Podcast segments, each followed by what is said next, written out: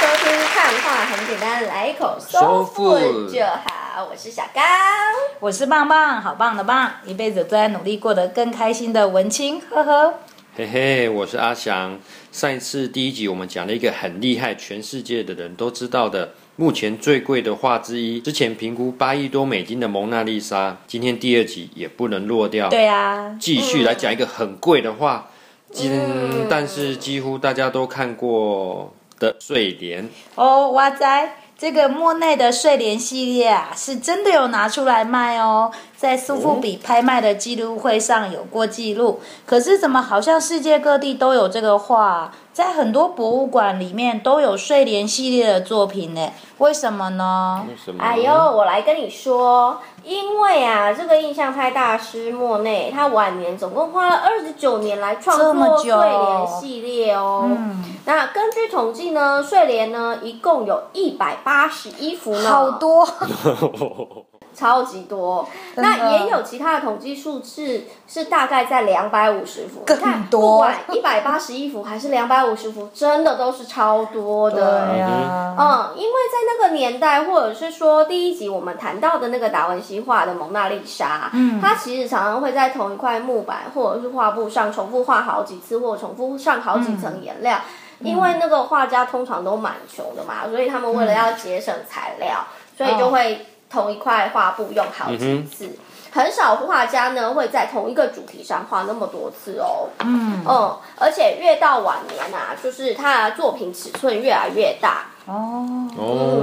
好，那我们先来说一说好了，为什么莫内这么着迷于画睡莲呢？对。啊，为什么？嗯，作为一个艺术家，莫内的前半生其实都几乎在跟贫穷奋斗，因为啊呢，就是没画卖家都比较穷，穷对，画家都比较穷一点，然后又没卖出什么画作，嗯所以呢，到了五十岁，他才终于存够钱了，买了一个自己的家，嗯，自己第一栋房子。那他因为自己的第一栋房子就想要好好的打理，所以他先打造了一个普通的花园。但是呢，看来看去就觉得，哎，好像少了什么呢？因为莫内自己本身非常喜欢有水。然后呢，又喜欢东方文化，尤其呢那个年代特别着迷于日本的浮世绘，嗯，所以呢，他把几幅作品啊卖了买，就是卖出去之后呢，他又另外再买了一块地，然后在那一块地挖了池塘，然后种上从世界各地找来的睡莲。然后呢，又跨越了这个池塘，建造了一座日本式的拱形木桥，绿色的，好棒。通常日本式的木桥是红色的，但是这、哦这一座是绿色的。哦，嗯，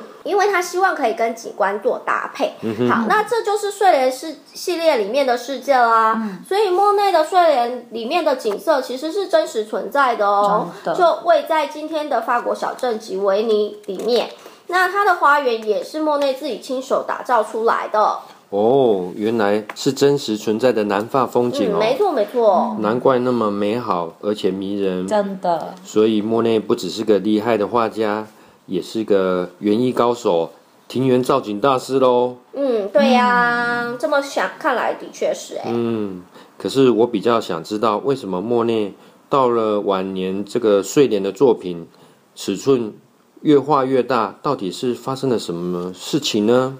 嗯，莫内啊，他每天很早就起来了，然后呢，一连几个小时都坐在他的就是他喜欢的那个睡莲花园池塘的旁边，开始观察睡莲啦、水的纹路啊、风啊、光线，在意它们融合在一起千变万化的姿态。嗯，所以呢，慢慢的他决定他也想要画睡莲。那有些画呢，其实在当时候就受到欢迎了，但更多的画作其实一直放在莫内自己的家里面。到了第二次世界大战之后，才又被发掘出来哦。嗯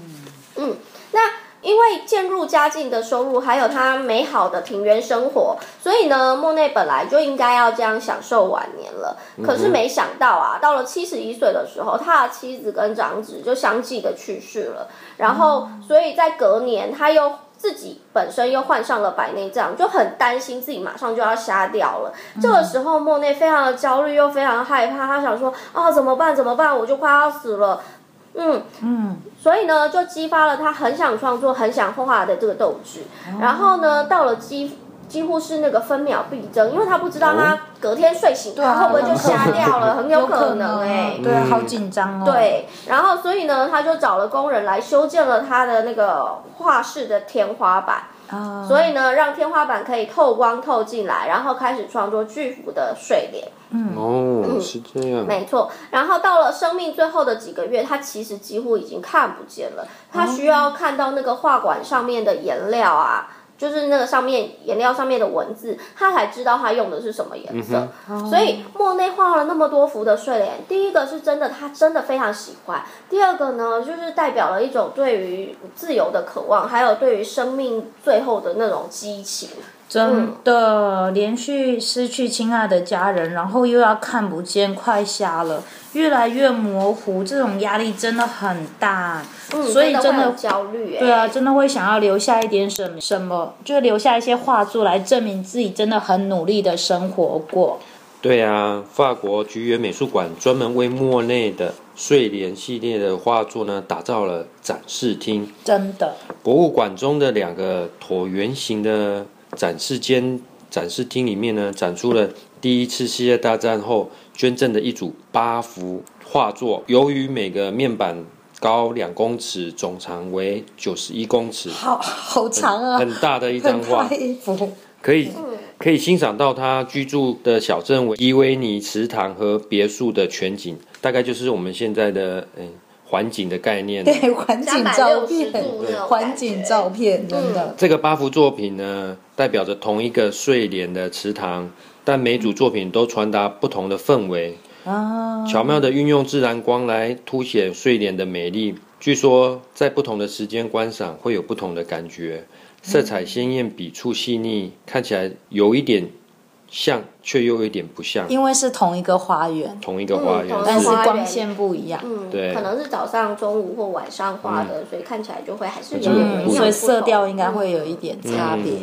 其实就是一幅很奇妙的一幅巨作。其实它从左边到右边来看，或是从右边到左边来看，每个角度呢都能有不同的美感，而且可以感受到对生命的热情，又或者是说对于绘画的热情。对啊，我记得我曾经看过杂志介绍菊园美术馆的镇馆之宝，就是专门为莫内睡莲系列打造的展示厅。如果我们稍稍提到莫内当时的社会背景的话，就可以知道莫内在第一次世界大战之后画了这些画面，可能是感受到他的情感，并且为和平祷告吧。特别是黑暗的阴影或是水面上反射出来平静的天空，虽然没有特别的视角，但是天空啊、云朵啊、水面啊、小花啊、日本桥或是绿树这些元素，都在画面上构成了很美好而且宁静的节奏。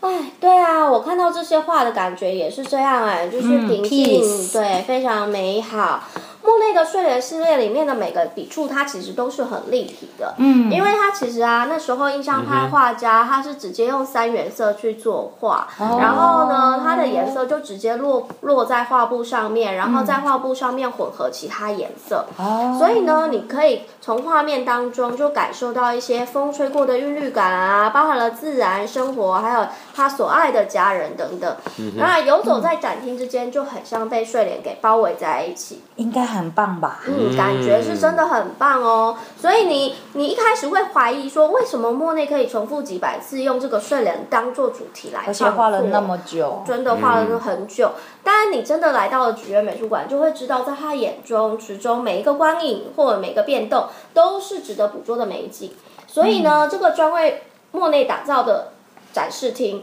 就是特殊的空间设计，可以让室内呢明亮又带点梦幻的感觉。好想去哦！哦，我告诉你，有一个地点是你可以去的，也是模仿这个展厅打造出来的，就是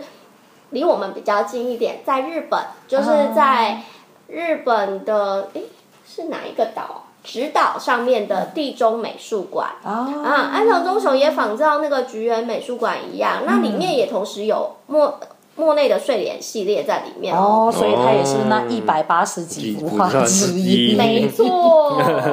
然后呢，有些艺术艺术评论家就说，哎，这些展览是可以说是巴黎乃至于世界上最美丽的地方呢，就是传承了莫内的精神，还有一个纪念性的空间，让我们可以远离城市的烦闷跟压力，真这样啊的，就是在里面真的很舒服。哦，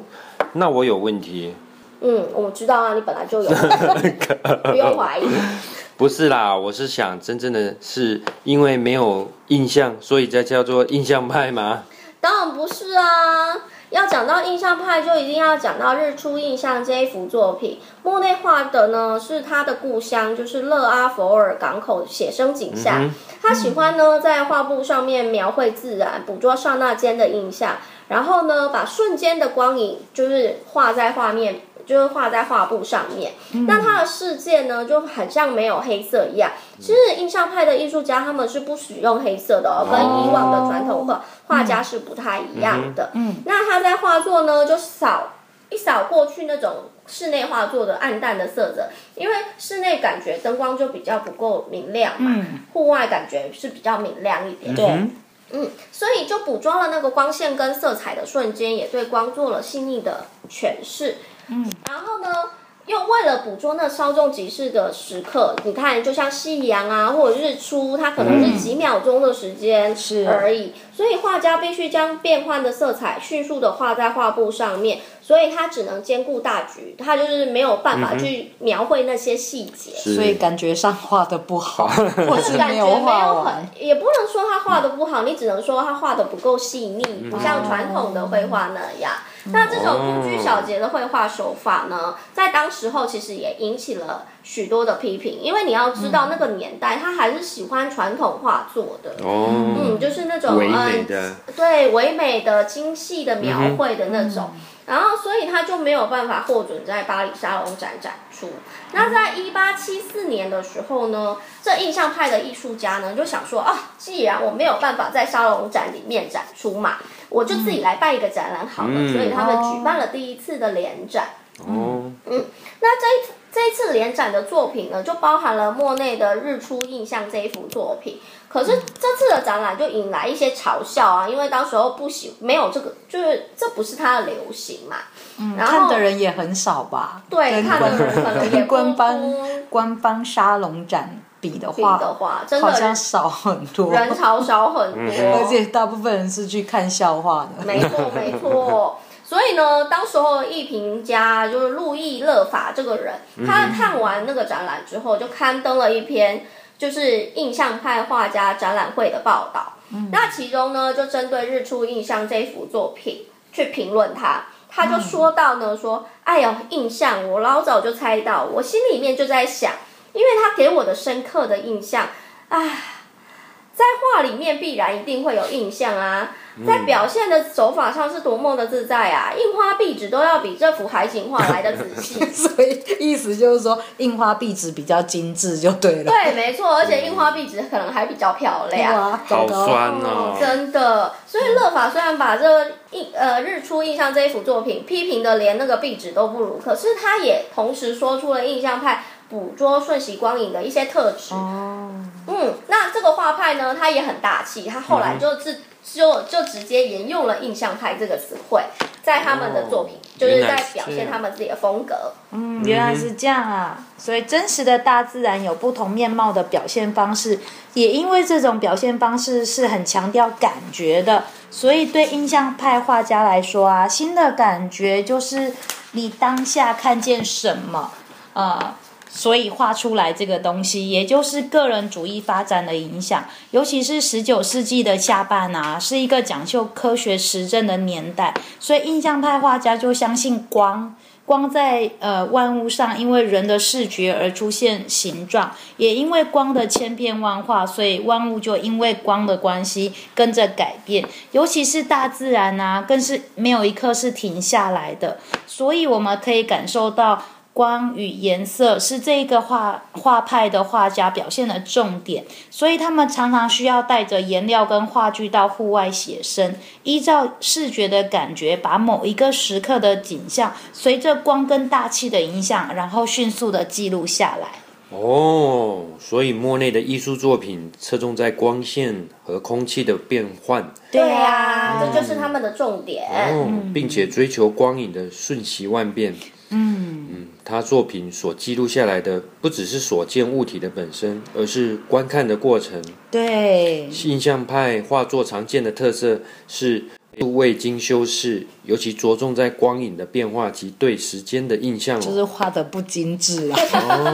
没错没错。那有名的印象派艺术家呢，包含了莫内、马内、窦加跟雷诺瓦等等。嗯，那像是雷诺瓦啊，他跟莫内两个人是好朋友哦，所以他们两个常常会一起一起出去作画。哦，一起去写一生。嗯起去写生。然后我们之后会提到的范谷也是属于就是后印象派，承接了印象派的艺术家。嗯是，呃，印象派啊是现在绘画的起点，它改变了所前面我们第一集提到的文艺复兴运动以来，是以明暗啊、透视啊这些科学概念应用在艺术中。他们发现了传统的绘画写生在室内，主要是靠室内的打光，在物体上产生比较柔和的明暗变化来画这个对象。呃，因此啊，在这个印象派画家，他们负起重新研究光与颜色的关系。嗯，他们是有科学的那个证明哦。嗯，他们大部分都在户外写生，很少回到画室再整理，让作品保持在户外写生的生动性。也因为如此啊，莫内长期都在户外写生，都在呃看强光下的物品，或者是在强光下待了很长的时间，晚年才会罹患白内障，所以也才会出现失明的情况。也就因为这些。种种情形叠加的效果啊，就更会激发出莫内那个创作的热情，因为在写生的时候是不止画物体，也画了当下的感觉。哦，原来是这样啊！对啊，我还要再讲一个，莫内不仅描绘光照射下的大自然景色，也观察人在阳光下的变化哦。嗯，莫内的画画面上经常出现一个女人，谁呀谁是是谁谁？一定那就是他第一任的妻子卡密尔。哦，其实卡密尔是莫内一生最爱的女人。嗯，莫内刚认识她的时候呢，其实其实莫内是一个无名的穷小子。嗯，但是卡密拉呢，常常免费的不是卡蜜拉啦，是卡密米尔。尔。卡米尔呢，常常免费担任他的模特儿，所以呢，就这样子一来一往呢，莫内与卡米尔两个人很快就一起谈恋爱了，然后就陷入了热恋。虽然莫内的作品呢不太受肯定啊，不过呢，嗯卡米尔的家人其实也很反对他们两个人在一起，太穷没办法太穷了对啊，没有经济不稳定。不过卡密尔呢，却始终支持，持续的不断的支持着莫内，所以莫内是是这些画家中少数过着恩爱幸福生活的人好哦，吧， 嗯，不容易啊，不容易对啊，啊，不容易真啊的，不容易，喜欢穷的人真的 不容容易，对啊，所以还是要有钱才行，真是吗？的经济基础很重要。嗯尽管家人的反对呢。就是莫内呢，还是最后呢，还是跟卡密尔两个人还是结婚了。真的，嗯，在一八七零年的时候发生了普法战争，哦，然后卡米尔跟莫内呢，其实他们跑到了伦敦去避难，嗯，最后来到了巴黎附近近郊的一个阿朗特伊的地方呢，嗯、其实两个人就躲在那里，穷困的过了一段呢幸福然后而短暂的日子好，像是一个乡下地方，嗯一个小镇，小镇，对啊，散步的卡米尔呢，花丛下的卡米尔，阅读中的卡米尔，照顾小孩的卡米尔。哦，所以都是画作的名称是吗？是是是，莫内的光与影，明亮温暖的色彩，大量描绘在这个模特儿身上。那是印象派大有进展的时期，几次大型的画展呢，终于慢慢让莫内的作品呢获得市场人们的喜爱，终于终于 结完婚，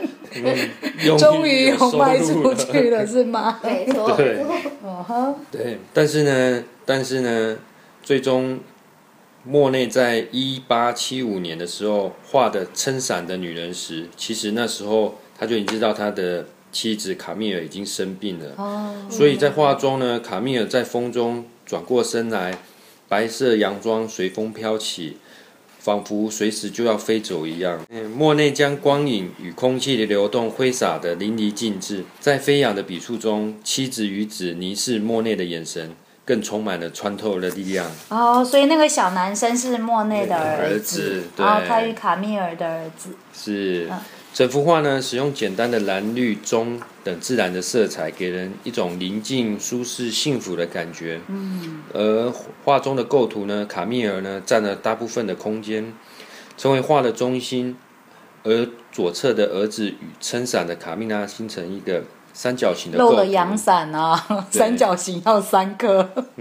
形成了平衡的作用，美好的感觉。嗯，其实从画作中就可以看得出来，骗不了人的。真的，嗯，好棒哦，好棒好棒嗯幸幸福的家庭真的很美好，在这里可以看见呃幸福的感觉。这样，那我还想要再讲一下，为什么以莫内为代表的印象画、印象派画嗯家，好像都很喜欢花或花园这个主题进因为行他们喜创欢作。大自然呐、对啊，因为那个时代的人对花都觉得呃很好奇。达尔文在那时候提出了进化论，就是呃用进废退，适者生存。呃，所以让人们重新思考大自然的美好，所以在社会上大家就流行起种花、打理花园这样的活动。呃，跟过去家里只种蔬菜用来吃是很不一样 的，所以人们就开始呃研究了那个花园的审美价值，认为呃花园的设计啊有助于塑造健康的家庭生活。当时还出现了各种鲜花的博览会，嗯据说啊莫内就非常着迷这种活动，逢展必到。哇！所以莫内其实严格说起来，也可以说是个园艺家呢。对啊，嗯好，那我们知道的艺术家，他其实啊，大家觉得他们很闲，但他是个全天候的职业，所以其实莫内在享受养花的同时，他也一一刻不停的就在思考着艺术啊，怎么画画啊。所以有人就讲说，如果莫内画画的时候呢，他就是个画家；那打理花园的时候呢，他可能就是个雕塑家、园艺家。他用大自然的颜料排列组合出美丽的效果哦。嗯嗯，从画作来看呢，莫内花园，莫内的花园呢，它的布局呢、规划呢，其实确实就像画画一样，做得很认真、真的要认真。认嗯真。在树下种了蓝色的花，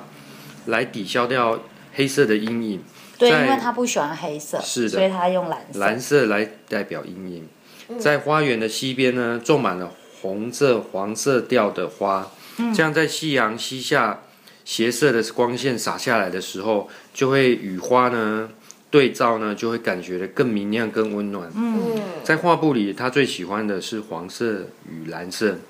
所以在花园中呢，他同时就种了黄色的金盏花跟蓝色的烟尾。对，鸢尾花它也非常有名，嗯是的画得很好。嗯对。在莫内的日本桥系列画作中，就可以欣赏到它巧妙的布局。嗯，这一集的看画很简单，来一口 sofa 就好，就讲到这里。如果喜欢，请大家订阅分享跟订阅哦。耶谢谢